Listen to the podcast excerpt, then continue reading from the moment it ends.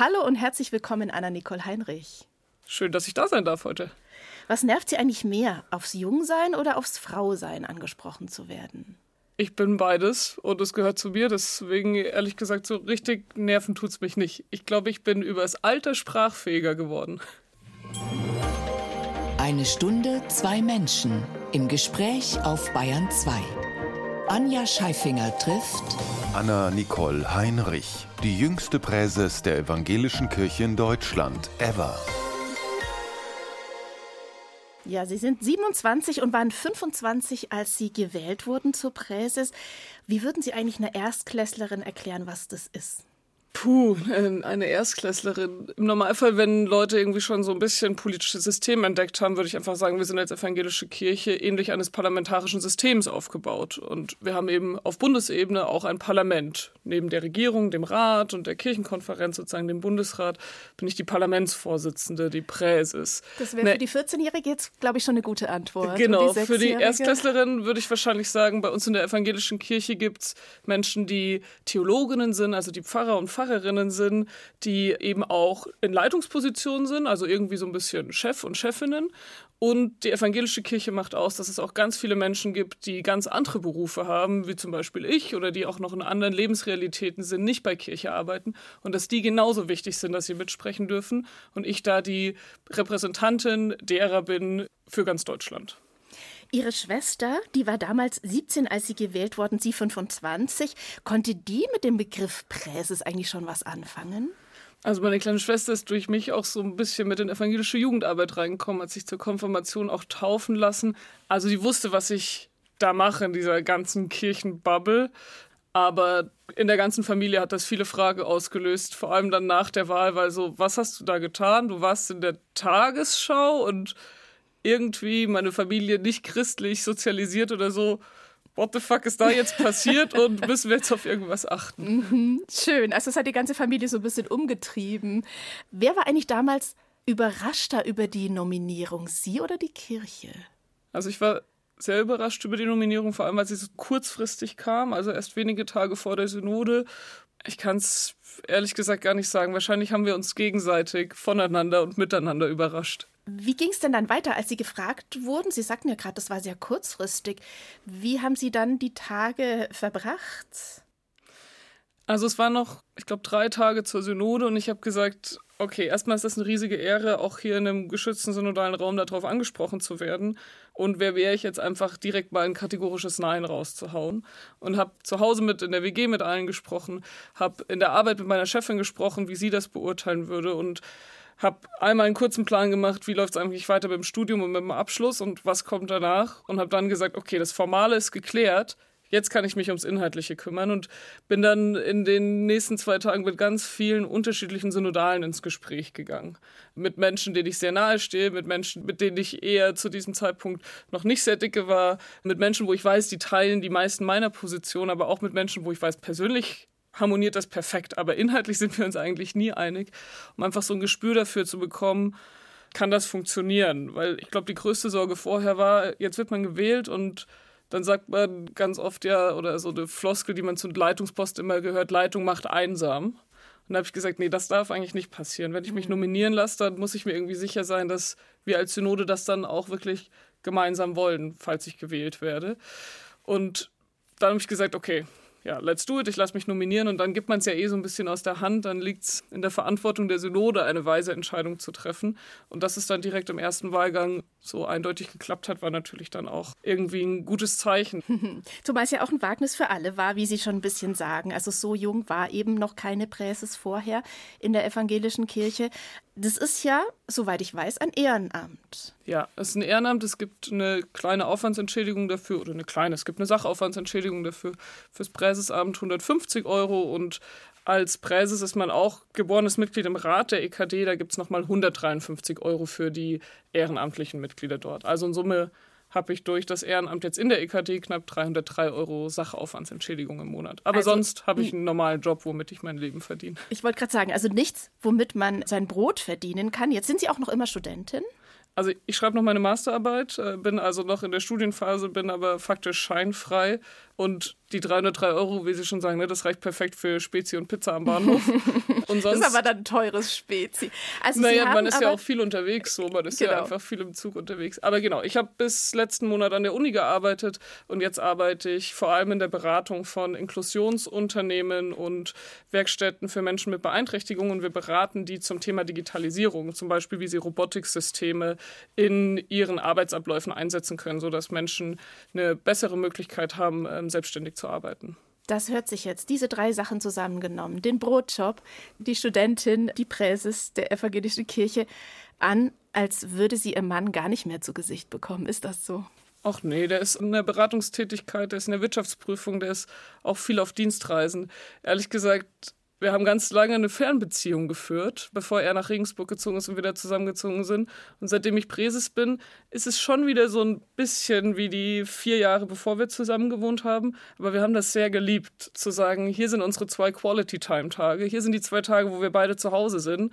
Und da schaltet man dann auch mal das Handy ab. Da wird dann auch mal nicht gearbeitet, sondern da ist dann einfach Family Time, WG-Zeit oder auch Zeit zu zweit. Ich meine, ich bin gewählt worden, als gerade die Corona-Zeit vorbei war. Also wir sind nach einer Phase Fernbeziehung, zusammenziehen, Corona, auf einmal nur zusammensitzen. Großer Culture Clash vom, vom einen Extrem zum anderen, oder? Genau. Und jetzt hat sich das irgendwie grandios schön eingependelt, was, glaube ich, fein für uns ist. Und mein Mann ist auch ehrenamtlich in der evangelischen Kirche engagiert. Somit ist da auch einfach viel Verständnis dafür da. Während ich oft die Sache, die er da in der Wirtschaftsprüfung macht und warum er jetzt diesen Bericht oder dieses, das, das, das noch machen muss, mir denkt, nee, das musst du jetzt nicht mehr machen.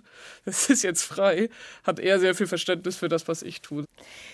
Sie sind die direkte Nachfolgerin als Präses von Irmgard Schwetzer gewesen. Was hat denn die 79-Jährige der damals 25-Jährigen mit auf den Weg gegeben? Wir haben viel geredet, also vorher schon, wir waren vorher schon immer mal im Austausch, weil Irmgard hat sich ja sehr dafür eingesetzt, dass junge Menschen in der Synode festen Sitz und feste Stimme bekommen. Und danach habe ich gesagt, Irmgard, was sind deine Tipps? Und sie hat gesagt, so Anna, lass dich nicht beeindrucken von dem, was wir vorher gemacht haben. Lass dich nicht beeindrucken von dem, was ich gemacht habe, von dem, was Katrin vorher gemacht hat oder sonst irgendwas.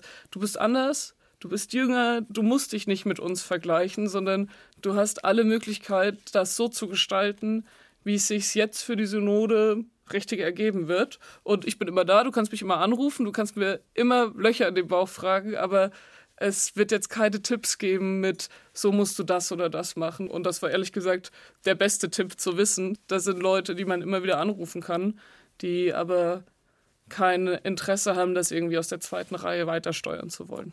Sie haben Katrin erwähnt und meinten wahrscheinlich Katrin Göring-Eckardt, die auch vor Ihnen war. Gustav Heinemann war auch ein Präses. Also es ist doch eine ganze Reihe, ich sag mal, illustrer Namen. Gibt es da auch aus dieser Reihe jemanden, der ein Vorbild für Sie ist? Oh, die Frage nach Vorbildern, damit tue ich mich ehrlich gesagt immer schwer, weil ich mir eher denke, ich profitiere von Menschen, die in meinem Umfeld leben und agieren, die ich einfach selber auch erlebt habe. Deswegen würde ich wahrscheinlich am ehesten wirklich sagen, ohne irgendeinen Namen aus der weiteren Vergangenheit da irgendwie diskreditieren oder kleinreden zu wollen, dass schon Irmgard auch mit ihrem Wirken in der letzten Legislatur Vorbild ist. Was würden Sie sagen, setzen Sie der Erfahrung entgegen?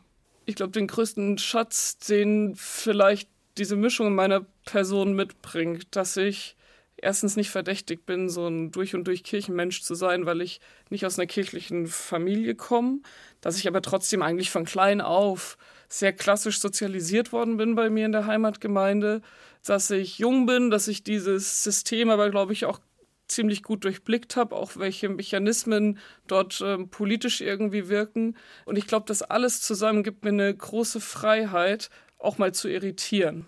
Von mir war man vorher nichts gewohnt. Und eine der Sachen, die ein leitender Theologe aus der EKD ganz zu Anfang zu mir mal gesagt hatte, Anna, es wird keine Veränderung ohne Irritation geben.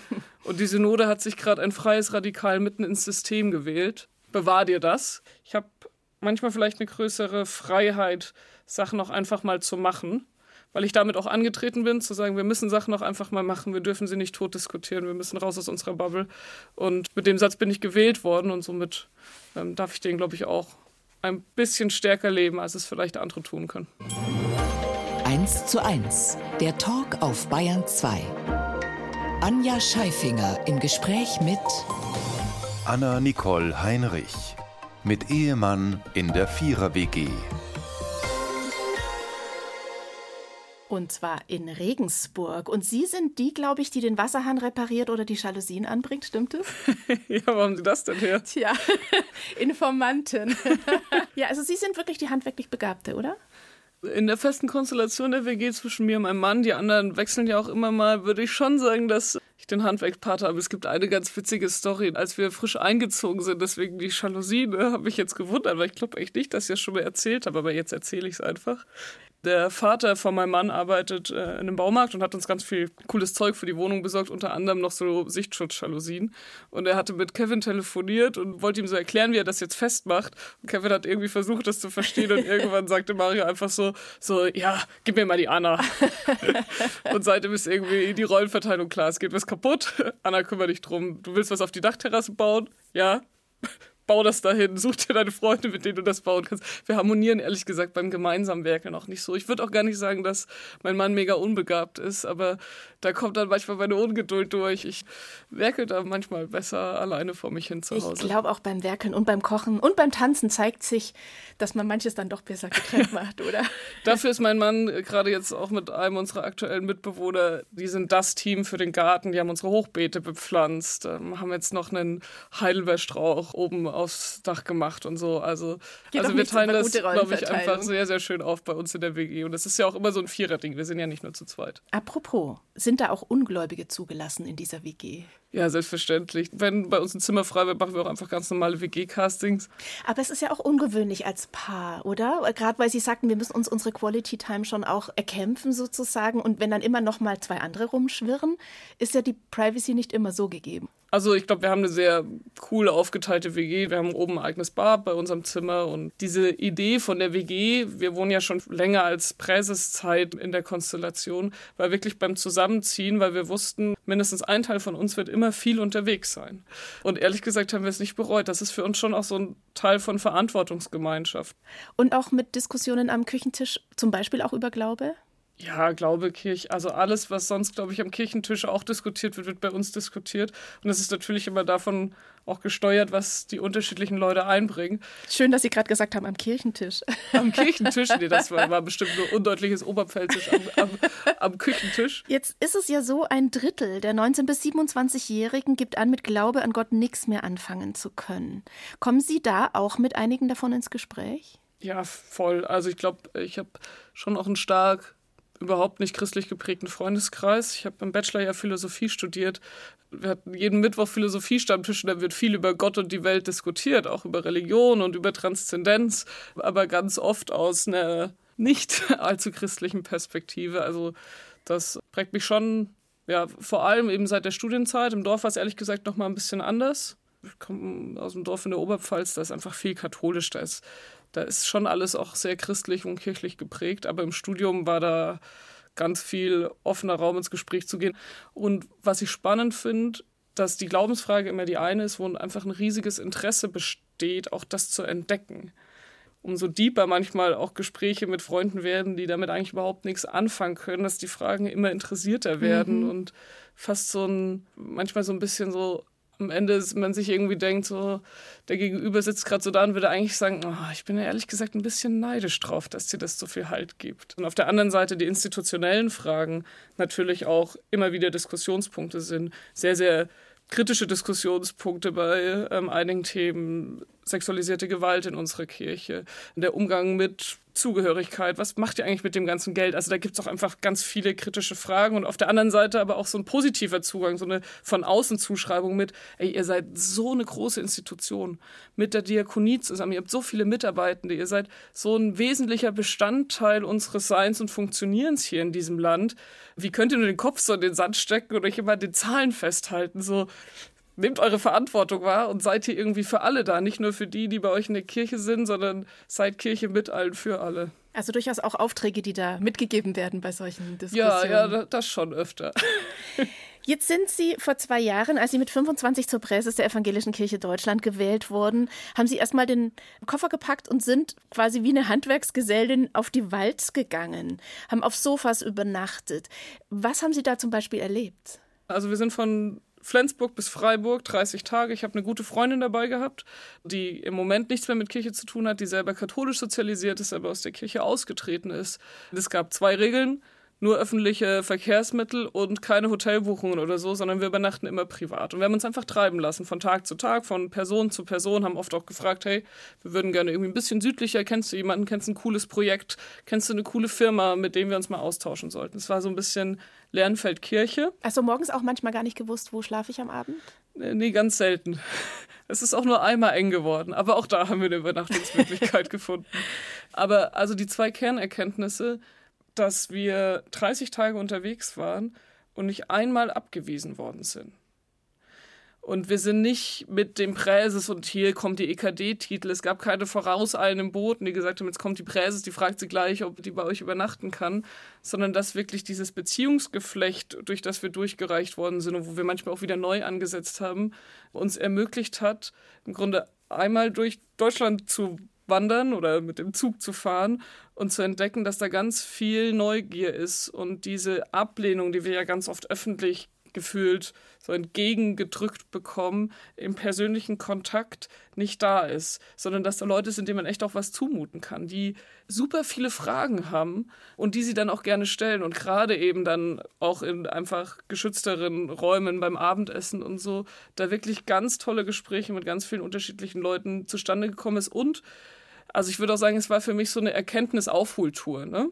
es war ja eine Sache, die oft gesagt worden ist, ja, die hat ja noch gar nicht die Welt gesehen und so. Da habe ich gesagt, so, ja, aber das kann man ja auch mal ein bisschen versuchen abzubilden, zu sehen, da draußen sind so viele tolle Ideen, wo wir so viel lernen können von Startups, von Unternehmen, von Stiftungen in Travemünde, die sich mit dem Thema Armut auseinandersetzen, wo man sich eigentlich denkt, so hey, Travemünde und Armut geht für mich irgendwie nicht zusammen, aber die Stiftung bringt das dort zusammen.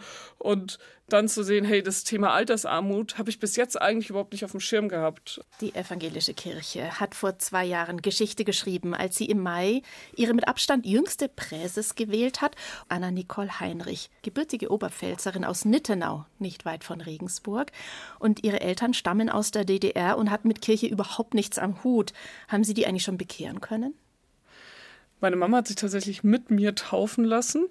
Da waren Sie, glaube ich, in der ersten Klasse, oder? Ich weiß es nicht so ganz genau. Das ist äh, immer noch offen. Ich muss echt mal meine Taufurkunde irgendwo raussuchen. Weil als ich in die Schule gekommen bin, war die Frage nämlich das erste Mal so, ja, bist du evangelisch oder katholisch? Und meine Mama war so, ja, die ist gar nichts. Ja, weil gar nichts, das gibt's doch nicht. Irgendwo muss ja hier. Also die Schulsekretärin, ne? Und dann war sie, ja, okay, du darfst dir eine Woche katholischen Rallyeunterricht anschauen, eine Woche evangelischen. Dann muss man sagen, so Nittenau, das ist Bayerwald-Dekanat, also wirklich evangelische Diaspora. Das ist eigentlich alles katholisch. Ich glaub, 4 Prozent, oder? Genau, so knapp, nicht ganz 4 Prozent, damals vielleicht gerade so ein bisschen über 4 Prozent evangelische. Und das heißt, Rallyeunterricht in der Grundschule war Kombiklasse, irgendwie erste, zweite, dritte zusammen im Raum der Mittagsbetreuung auf dem Spieleteppich.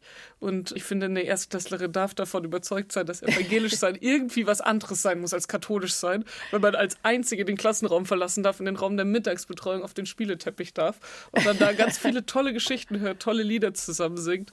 Was, der Spieleteppich ich, hat sie zur Protestantin gemacht, finde ich interessant. Das war vielleicht der erste Punkt. Ich glaube, das zweite war, dass ich dort einfach mit den anderen evangelischen Kindern irgendwie gute Zeit miteinander hatten und das meine Freunde geworden sind, die dann gesagt haben, hey, wir gehen in die Kindergruppe, komm doch mal mit. Und ich da wirklich so reingewachsen bin in diese Gemeinschaft. Und als es dann irgendwann um Taufe ging, ich glaube, es war so zwischen Grundschule und Gymnasium, sagte der Pfarrer dann halt irgendwie so, ja, aber so noch jemand im Christlichen in der Kirche um sie herum sollte es schon geben, lassen Sie sich doch mittaufen zu meiner Mutter. Und meine Mama war so, ja, okay, wenn das, wenn das so sein dem soll. Wohl des Kindes genau, dient. wenn das so sein soll, soll das so sein. Und ich glaube, meine Mama würde heute auch nicht mehr austreten, weil sie einfach sieht, wie viel mir das gegeben hat und gibt. Also so ganz höre ich da ein bisschen raus, auch weil Sie ja eingangs erzählt haben, die Eltern waren ein bisschen erstaunt, was macht meine Tochter in der Tagesschau und was ist das überhaupt, so was die da gewählt wurde. Also so ganz, ich sag mal, überzeugen konnten Sie Ihre Familie nicht. Nee, aber ich glaube, das war nie mein, nie mein Ziel oder mein Wunsch. So vielleicht springt der Funke irgendwann nochmal über. Vielleicht kommt nochmal die Erzählung, die irgendwie den Glauben auch entfachen lässt. Aber sonst würde ich erstmal tief in meinem Glauben bleiben und sagen, so, auch wenn die selber dieses in meinen Augen ja schon auch große Geheimnis irgendwie noch nicht angefangen haben zu entdecken, ist Gott trotzdem für die da. Also alles fein für mich und genauso fein für meine Eltern. Ne? Auch wir haben da keinen Zugang dazu, aber aber sie interessieren sich trotzdem. Genau, sie interessieren sich. Sie sind natürlich auch irgendwie stolz zu sehen, da ist was draus geworden. Und da ist, also Anna ist so, wie sie ist, weil sie aus unserer Familie kommt. Deswegen kann sie gut rückwärts einpacken, weil das musste sie mit dem Opa und mit dem Onkel, die alle Kraftfahrer sind, ähm, irgendwie im Garten üben, weil eine Heinrich muss ordentlich rückwärts einpacken können. Und auf der anderen Seite durch diese kirchliche Sozialisation ist dann auch ganz viel Positives zusammengekommen. Und so wie wir sie mögen, ist sie, weil sie irgendwie ich würde ja immer sagen, das Beste aus allen Welten mitbekommen hat. Ja, und auch ein bisschen eine Exotin, finde ich, ist. Erstmal als Konfessionslose, die da eben in den Rallye-Unterricht irgendwie untergebracht werden muss. Dann haben sie sich für das eben exotischere Protestantische in der Oberpfalz entschieden. Und dann ja auch so ein bisschen für die Eltern. Ist das ein Status, den Sie gerne haben?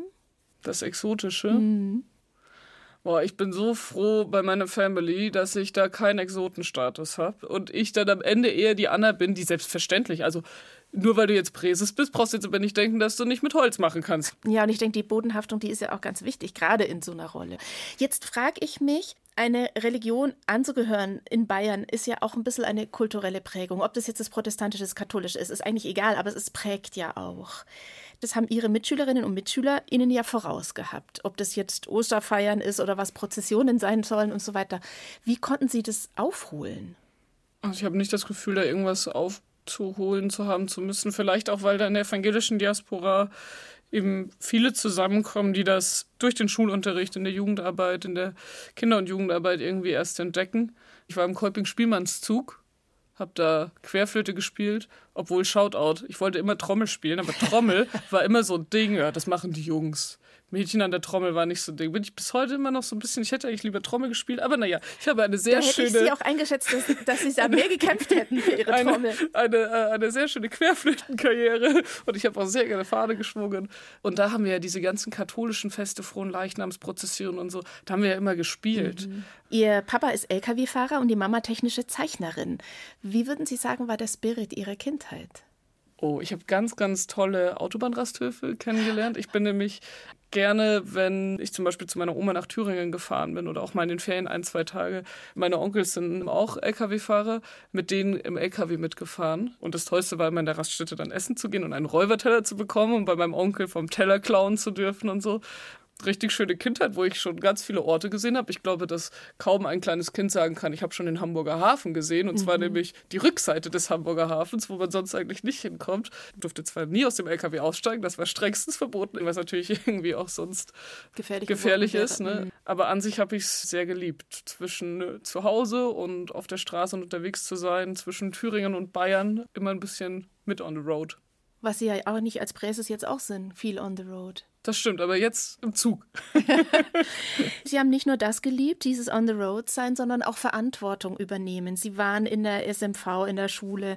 Sie haben Kinder-Jugendarbeit in der Kirche sehr früh angefangen. Sie waren Badeaufsicht schon im Freibad und Bereitschaft beim Roten Kreuz. Immer auch in der Pflicht gewesen. Hatten Sie nie Lust, im Freibad oh, selber zu planschen? sehr, sehr oft und sehr, sehr viel gemacht ich weiß gar nicht, ob es so ein Streben nach Verantwortung ist, sondern eher sowohl in der Wasserwacht. Ich meine, es war ja auch im Grunde erstmal Hobby. Ne? Ich bin da hingegangen zum Schwimmen und Übungen machen. Das ist ja erstmal nur Freizeitgestaltung als Jugendlicher. Und dann hat sich halt auch ergeben, so, hey, du lernst hier Skills, die sind auch nützlich für andere.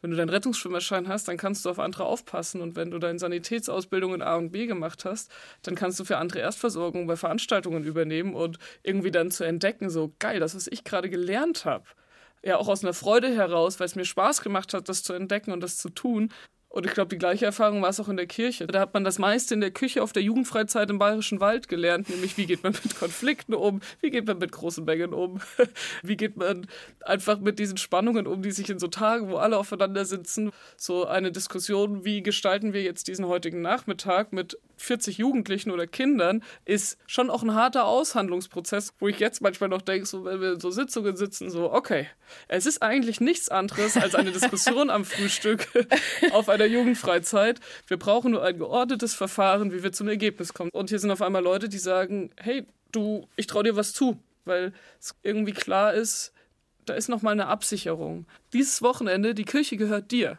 So und vom Einkaufen bis zum letzten Tag, dass sie sauber ist. So kümmere dich drum, mach das, ich traue dir das zu. Und trotzdem wissen alle, die dann in der Küche mitarbeiten, wenn irgendwas nicht funktioniert, er ist da. Ich muss mich nicht mal dafür entschuldigen, sondern einfach so, hey Fabi, ich hab's verkackt, ich habe 20 Liter Milch zu wenig gekauft. Also entweder gibt's morgen keinen Milchreis oder wir müssen noch mal einkaufen fahren. Aber zu wissen, da ist einfach noch mal hauptamtliche Struktur da, die es möglich macht, da glaube ich als junger Ehrenamtlicher richtig groß zu werden. Das erzählt die heutige Präses der Evangelischen Kirche Deutschlands, Anna Nicole Heinrich, in 1 zu 1 der Talk. Ein ganz kurzes Wort noch zu Regensburg, wo Sie leben. Der nördlichste und schönste Stadtteil von Venedig. Zu Gast bei Anja Scheifinger. Anna Nicole Heinrich. Radikal nahbar. Ist das Ihr Anspruch? Präses persönlich ansprechbar, so steht es in meinem Instagram-Profil. Mir ist es schon wichtig, dass dieses Amt mich nicht irgendwie abschottet. Und nur weil es jetzt die Präses ist, darf ich hier nicht mehr meine Meinung sagen. Nee, gerade weil es die Präses ist oder weil ich dieses Amt der Präses irgendwie habe, das Gefühl bin ich umso angewiesener, dass es ganz, ganz viele Menschen gibt, die mir ehrliches Feedback geben. Ähm, also ja, ich hoffe, ich bin nahbar. Und zwar auch im Digitalen, würde ich sagen, weil das ist ja auch mit einer Ihrer Ansprüche, die Kirche digital weiterzubringen. Da fragt jetzt die Non-Digital Native, die Digital Native, ist das Digitale nicht manchmal unnahbarer als zum Beispiel ein Treffen vis-à-vis, -vis, wie wir es heute im Studio Nürnberg haben?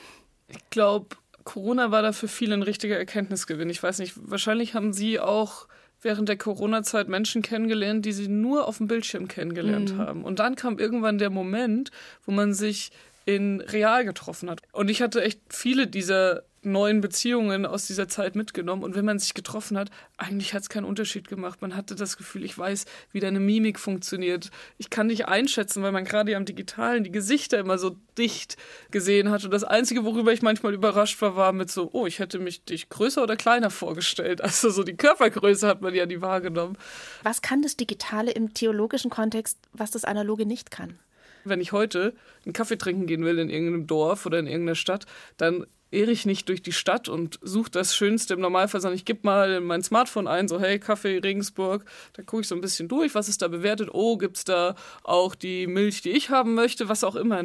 Aber für mein Glaubensleben habe ich im Moment noch nicht diese Möglichkeit. Und irgendwie, glaube ich, müssen wir uns darauf einlassen, dass ganz viel Sein und Kommunikation und Informationsbeschaffung im Moment durch Smartphone läuft und das ja auch eine viel geringere Hürde ist für viele, sich mal zu informieren, sich den Sachen zu nähern. Und dabei aber immer zu sagen, selbst wenn wir am Ende in ein paar Jahren eine durch und durch digital kommunizierende Organisation sind, wir haben den großen Unique Selling Point, also das Alleinstellungsmerkmal, dass wir physische Orte, also Kirchen, Gemeindehäuser, Orte draußen, Treffpunkte übers ganze Land verteilt haben, wo Menschen sich begegnen können. Und im besten Falle das eine für das andere wirbt. Was haben Sie da konkret in den letzten zwei Jahren umsetzen können im digitalen? Zum einen zum Beispiel Auffindbarkeit. Wir haben extrem daran gebaut, im Grunde digitale Kirchtürme zu errichten. Also, dass alle unsere Kirchen ordentlich auf Suchplattformen findbar sind, mit den Nummern für die Seelsorgestellen der Kirchengemeinden, weil das ja irgendwie auch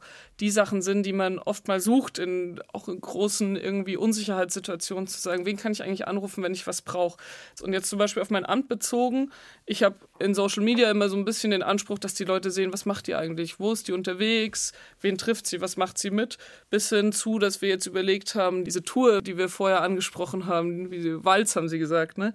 Dieses Jahr habe ich das auch gemacht, aber exemplarisch sechs Themen mit sechs Leuten. Wir begleiten die mit einem ganz kleinen, schmalen Filmteam, weil ein Feedback war, ist ja toll, immer deine Berichte zu hören, aber eigentlich wäre es noch toller, mal bei diesen fragenden Gesprächen dabei zu sein.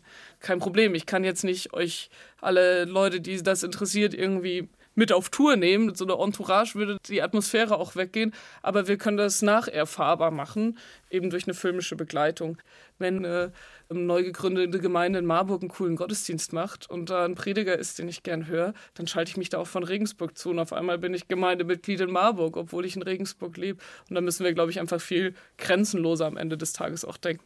Gestartet sind Sie ja auch mit dem Ziel, die Missbrauchsfälle in der Kirche ja mit aufzuklären oder zumindest anzustoßen, dass es endlich aufgeklärt wird. Haben Sie das Gefühl, Sie sind da schon weitergekommen? Es gab ja auch in den Jahren vor meiner Legislatur schon einen Weg, den man beschritten hat zur Aufarbeitung, zur Intervention, zur Prävention.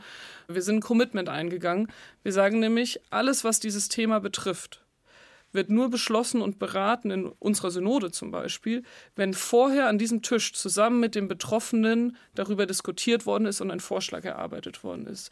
Und danach muss natürlich die Synode, die Kirchenkonferenz, der Rat auch die verantwortliche Entscheidung treffen, weil sie sind die Verantwortungsträger in diesem System. Aber keine Entscheidung ohne die Betroffenen. Und da jetzt in meinen Augen seit eineinhalb Jahren in einem System zu arbeiten, was achtsam für alle Interessen und alles gegenüber ist. Natürlich nicht konfliktfrei, aber getragen von der großen gemeinsamen Ehrlichkeit und von diesem Bild, dass wir alle wollen, dass keine sexualisierte Gewalt, also im utopischen Sinne keine sexualisierte Gewalt mehr, aber eben so wenig wie möglich sexualisierte Gewalt in unserer Kirche stattfinden kann, dass es Tätern und Täterinnen so schwer wie möglich gemacht wird, Grenzen zu überschreiten. Das eint uns da und auch wenn viele sagen würden, das ist jetzt kein Thema, worum man sich reißen sollte, irgendwie in der Kirche mit Verantwortung ja, zu übernehmen. Eines, ich würde sagen, genau. es ist am Ende schon auch das, wo ich sage, gerne da auch am meisten Energie mit rein. Das wird ein Dauerthema bleiben, denn den Idealzustand werden wir nie erreichen, aber wir müssen, glaube ich, immer weiter und weiter nach ihm streben. Kommen wir nochmal zurück zu Ihnen persönlich und auch zu der Philosophiestudentin, die viel übers Menschen- und Gottesbild auch studiert hat und die mal gesagt hat, meine Beziehung zu Gott ist ambivalent. Das hat mich dann doch aufhorchen lassen für eine oberste Vertreterin der evangelischen Kirche in Deutschland. Wie meinten Sie das? Ich glaube, theologisch sagt man die Unverfügbarkeit Gottes. Das ist eine der Sachen, mit der ich irgendwie am meisten struggle. Also, dass da dieser Gott ist, an den ich glaube und an den ich auch glaube, dass es ihn gibt. Aber so in ganz letzter Instanz kriege ich das nicht bewiesen und das macht es ja auch irgendwie aus. Ne? Und ich darf auch nicht irgendwie versuchen, das irgendwie beweisen zu wollen. Ich habe sieben Gottesbeweise gelernt, aber irgendwie bleiben die meisten doch kurz davor irgendwie stecken. Und das ist irgendwie dieses ambivalente Verhältnis. Ich habe das mal beschrieben mit dem Bild von Menschen, die bei WhatsApp nicht die zwei blauen Haken anhaben. Also man sendet viel hin und man ist sich eigentlich auch bewusst, das kommt an und ich glaube da auch fest dran, dass das ankommt. Und trotzdem bleiben da diese zwei grauen Haken. Das wird nie wirklich blau und manche Leute haben manchmal das Glück, dass sie ganz kurz oben sehen können online. Ah, er muss es gesehen haben, aber trotzdem, vielleicht war er doch nicht in meinem Chat. Je nach Phase ist das dann eben ambivalent. Ne? Manchmal ist man sich ganz sicher, ja, auch wenn die nicht blau werden, ne? der ist da und manchmal struggelt man doch und denkt sich so, oh, vielleicht ist die Nummer auch eine Nummer, die ins Leere läuft. Der Zweifel gehört zum Glauben? Ja, voll. Ich glaube, ich entdecke auch immer noch so viel in meinem Glauben. Jetzt auch durch dieses Amt bin ich auch noch mal viel mehr unterwegs. Ich hoffe, dass mein Glaube nie stehen bleibt, sondern immer von ein bisschen Zweifel vorangehen, hoffnungsvolle neue Gedanken, Enttäuschungen von alten Gedanken. Das ist irgendwie auch das, was es so spannend macht, dass man sagen kann, ich bin nicht fertig, sondern es geht immer weiter. Kann man beim Bouldern auch beten? Ich gehe oft mit Freunden zum Bouldern. Da eher nicht, aber ich sehe in der Halle oft Menschen, die alleine auch diesen Sport betreiben, die dabei Musik hören oder auch einfach manchmal nur zehn Minuten auf der Matte liegen und an die Decke gucken. Ich glaube, man kann beim Bouldern auch beten. Vielleicht muss man ganz kurz Bouldern auch erklären. Man kann so ein bisschen sagen, ja. Klettern in der Waagerechten, oder? ja, nee, schon Klettern in der Senkrechten, aber nicht so hoch. Man klettert sozusagen nur so hoch, dass wenn man runterfällt, dass man, wenn man auf die Matte fällt, sich nicht wehtut, wenn man richtig fällt. Mhm. Ähm, also Klettern ohne Sicherung in sicherer Höhe. Also wenn Sie nicht beim Bouldern beten, wo denn dann? Da, wo ich gerade bin, das ist immer so ein bisschen da, wo gerade meistens sonst nichts ist oder da, wo gerade ganz viel ist und ich mir denke, so, oh, hier muss ich ganz kurz raus. Aha. Erstmals sind Christen in Deutschland in der Minderheit, also sie haben keine 50 Prozent mehr. Schlimm? Sie guckt nachdenklich, um die Pause kurz zu überbrücken. Ich bin sehr gespannt auf die Antwort. Nachdenklich trifft es, natürlich macht das nachdenklich, aber manchmal habe ich das Gefühl, dieses Kopf in den Sand stecken lähmt uns dann an manchen Stellen.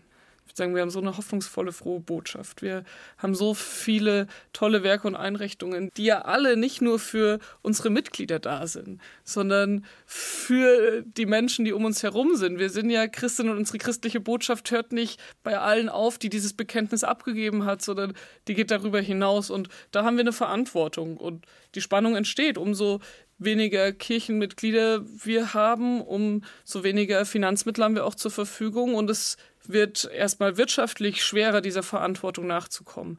Aber dass wir diese Verantwortung haben, sprechen uns auch viele Menschen zu, die kein Teil der Kirche mehr sind. Und deswegen glaube ich, ist es auch an uns zu überlegen, wie kann man dieses System der Zugehörigkeit auch eigentlich nochmal neu denken. Denn es gibt viele Menschen, die sich bei uns ehrenamtlich engagieren, die in unseren Chören mitsingen, die sich ehrenamtlich in der Diakonie und in den Kirchengemeinden und darüber hinaus engagieren und die sich zugehörig fühlen, die sagen würden, ich bin Teil dieser christlichen Gemeinschaft. Aber da sind auch Menschen, die keine Kirchenmitglieder mehr sind und wegzukommen von starren, der gehört dazu und der gehört nicht dazu denn also unser Glaube gibt das nicht her, ne? So wer getauft ist, der gehört dazu, auch wenn er aus der Kirche ausgetreten ist. Wenn jemand ausgetreten ist, bekommt er natürlich auch noch Segen, wenn er sich Segen wünscht. Es gibt, wenn es um den Glauben geht, eigentlich erstmal kein richtig und falsch, sondern im besten Falle ein authentisches Herausstolpern von deinen Gedanken aus deinem Herzen. Und dann ist die Wahrscheinlichkeit hoch, dass es irgendwo anders reinstolpert und da einen Funken entfacht. Und zählt nicht am Ende auch, wo zwei oder drei in meinem Namen versammelt sind. Selbstverständlich, aber meistens macht es mit fünf oder sechs doch mehr Spaß. Und mit vielleicht noch viel mehreren, nämlich jetzt bei den gewesenen und bei den kommenden Kirchentagen. Also jetzt hatten wir gerade vor einer guten Woche Pfingstmontag, den Bayerischen Kirchentag am Hesselberg. Mhm. Sie waren sicher dort? Ich war sicher dort und habe mir einen Sonnenbrand geholt. Weil es gar so schönes Wetter war und trotzdem ein bisschen kühl. Aber so eine kurze Zusammenfassung von diesem Tag? Ein wunderschöner Gottesdienst kaum Schattenplätze frei, weil der Hesselberg wirklich mega gut besucht war. Ich war öfters schon auf dem Hesselberg, weil ich dort immer so Seminare für Schulklassen früher gegeben habe, war aber noch nie auf dem Kirchentag auf dem Hesselberg. Also es war jetzt auch für mich eine Premiere und es war eine grandios tolle Einstimmung auf den Kirchentag jetzt in Nürnberg. Sowohl von einfach groß mit vielen Menschen zusammen Gottesdienst feiern, zusammen singen und beten, aber auch schon so einige Themen, die sicher in Nürnberg auch wieder Thema sein werden, anzudiskutieren und loszudiskutieren. Und auch einfach schon ganz viele Menschen zu treffen hier aus unserer Landeskirche, die ich in Nürnberg jetzt dann auch alle wieder treffen werde. Apropos viele Veranstaltungen, die Sie angesprochen haben. Sie sind auf mehreren zu erleben, mit so unterschiedlichen Themen wie Queerness in der Kirche oder die Kirche und Social Media bis hin zum Abendmahl mit Elektromusik. Ganz kurz Werbung machen für zwei? Mm, ich möchte Werbung machen. Freitagnachmittag 13.30 Uhr mit Henning May zusammen. Wir beide im Gespräch zum Thema nur gemeinsam. Ein Ausruf, dass wir, um gesellschaftlichen Zusammenhalt erzeugen und um manche Themen voranzubringen, wirre Allianzen brauchen. Allianzen zwischen Kultur und Kirche, zwischen Menschen, die glauben und Menschen, die nicht glauben, zwischen Henning und mir vielleicht. ähm, und ich freue mich sehr drauf. Und es wird natürlich auch einfach ein bisschen Musik von ihm geben. Und zweiter Werbeblock für den Mysterion-Gottesdienst, den Sie gerade schon angeteasert haben. Donnerstagabend 21.30 Uhr in St. Lorenz, also in der Hauptkirche in der Innenstadt von Nürnberg. Wir waren eine Gruppe von Theologinnen, Vikarinnen, Menschen aus der Jugendarbeit, die gesagt haben, Technomusik ist was oder so Lo-Fi-Techno ist was, was uns alle miteinander verbindet. Das finden wir sehr meditativ und wir würden gerne was neu entdecken für uns alle. Und dann haben wir uns getroffen und haben gesagt, okay, lasst uns zusammen Abendmahl feiern.